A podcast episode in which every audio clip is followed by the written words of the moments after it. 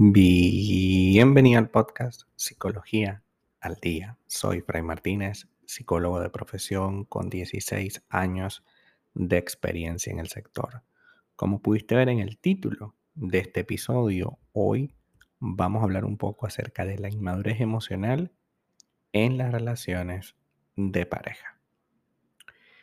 La inmadurez emocional es sin duda un punto de partida para tener una relación completamente desestructurada, descontrolada y altamente tóxica. Las parejas emocionalmente inestables contribuyen a decisiones impulsivas, se mantienen en situaciones cada vez más en extremo y además de eso proporcionan una inestabilidad al proyecto que sin duda alguna va carcomiendo, va, destruyendo el poco o mucho amor que podamos sentir por esta persona y por el proyecto. ¿Cómo se puede manifestar la inmadurez emocional? La inmadurez emocional se manifiesta a través, primero, de la incapacidad de esa persona para ver más allá de sus circunstancias actuales o para ver más allá de sus circunstancias pasadas. Repito, la incapacidad para ver más allá de sus circunstancias actuales y más allá de sus circunstancias del pasado.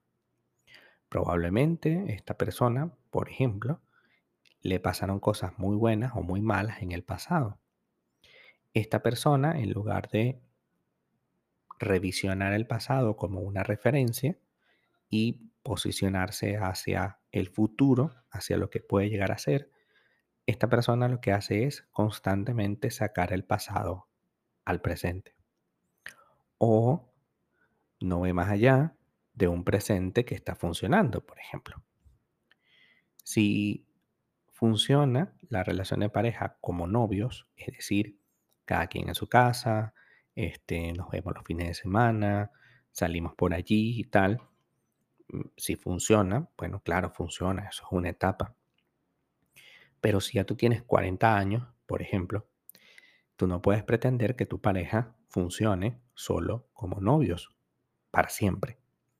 Puede funcionar al principio, claro está, pero ya tenemos 40 años, ya tenemos que revisar con quién vamos a permanecer. Entonces, eso de tengo una chica aquí y otra allá es parte de la inmadurez.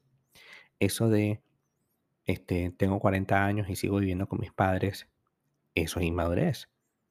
Eso de tengo 40 años, pero quiero estar en una moto todo el día viajando. A ver, no tiene nada de malo hacerlo, pero siempre que eso sea una decisión completa, asumiendo que tengo soltar la responsabilidad. Por ejemplo, si tú eres una persona que quieres andar por el mundo paseando y teniendo una mujer en cada puerto, es tu decisión, o, un hombre en cada puerto, también es válido. No hay problema, tú puedes hacerlo, pero, pero tienes que asumir que la otra persona se va a ir constantemente y que no puedes pretender que esa persona se quede contigo, puesto que la forma como tú estás realizando la relación es una forma superficial y momentánea. Te vas a encontrar con mujeres superficiales y momentáneas. Si tú deseas que una mujer permanezca contigo, tienes que pasar al siguiente nivel, compromiso. Y ese es otro elemento de las personas emocionalmente inmaduras. No se comprometen. Cuando tú les haces una propuesta, no están de acuerdo casi nunca, porque esa propuesta implica que tendrían que quitarse o bajarle ritmo a los privilegios, entre comillas, que tienen en este momento. Y digo privilegios porque evidentemente al ser una persona soltera va a tener algunas mañas, algunos hábitos, algunas actividades, pero, pero, cabe destacar que esos hábitos, esas actividades pueden cambiar, ¿no? O deben cambiar. Porque ya tú eres una persona adulta que tú necesitas hacer otras cosas. Entonces, es importante que entendamos que no podemos seguir bajo la misma circunstancia toda la vida, que no podemos seguir bajo esa fórmula de yo acepto que mi pareja no va a cambiar. No. Entendamos algo. Las personas emocionalmente inmaduras no son capaces de comprometerse porque tienen miedo a pagar el precio. Tienen miedo a perder lo que consideran un privilegio y no son capaces de ver más allá. Por eso dije la primera, no son capaces de ver más allá. Entonces, al no ser capaces de ver más allá, no son capaces de construir una relación a largo plazo. Y por supuesto, no son buenos candidatos ni candidatas para permanecer con ellos. Otro punto que también pasa es las constantes faltas de respeto. No se toman en serio su vida de pareja sino que todo el tiempo están con un jueguito, con una broma, con una frasecita, con una risita, porque estas personas no están maduras para tener una relación seria, sino que constantemente tienen esa visión del adolescente de estar al borde siempre de un regaño, ¿no?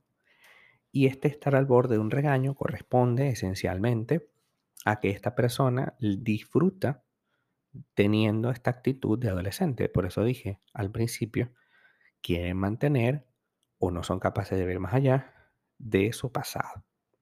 Entonces, la adolescencia, este personaje, bien sea hombre o mujer, esto es indiferente, eh, se sintió muy cómodo con su posición de adolescente, de jugarse con todo, de hacer bromas por todo y luego simplemente decir perdona o la famosa frase, es que tú no aguantas una broma, ¿no?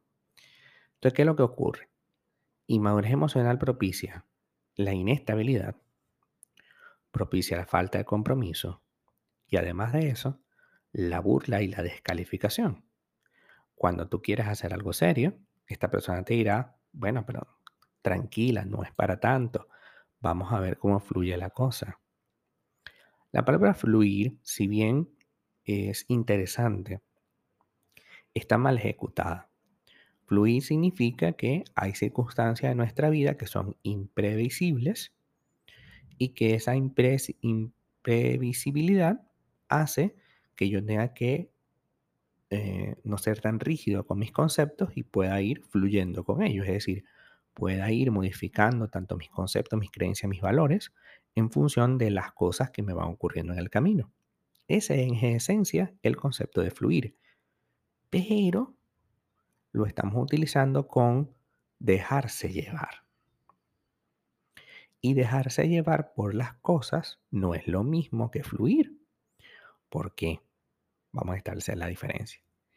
Cuando yo me dejo llevar por las cosas, no tengo un plan.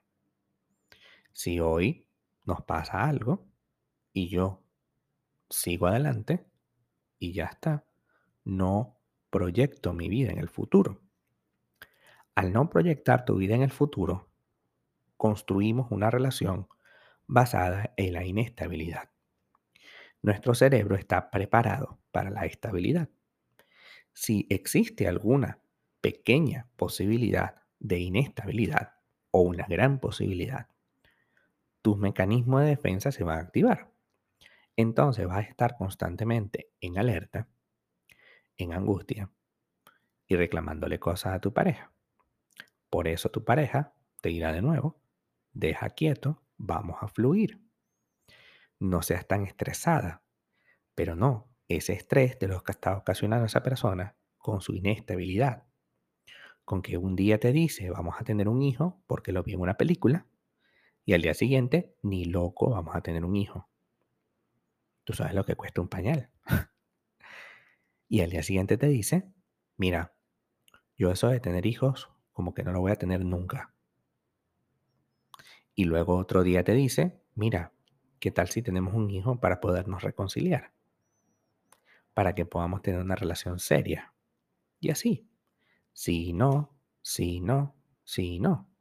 Entonces, nuestra vida no se puede proyectar en un va y ven, en un ir y venir. Nuestra vida se proyecta en una línea recta, Al menos eso es lo que mentalmente nos hace, nos hace tener una tranquilidad. Es evidente que por más línea recta siempre van a haber cositas, por supuesto. Pero eso no quiere decir que tú no te sigas proyectando en línea recta. Es decir, A más B más C es igual a D. Para nosotros funciona así. Ya después, evidentemente, parecen cositas. Pero para nosotros, mentalmente funciona así.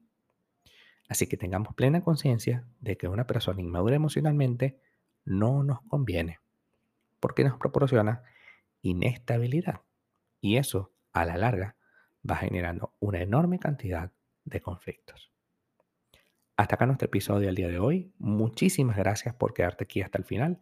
Si deseas saber más sobre mi contenido, www.fraymartinez.com.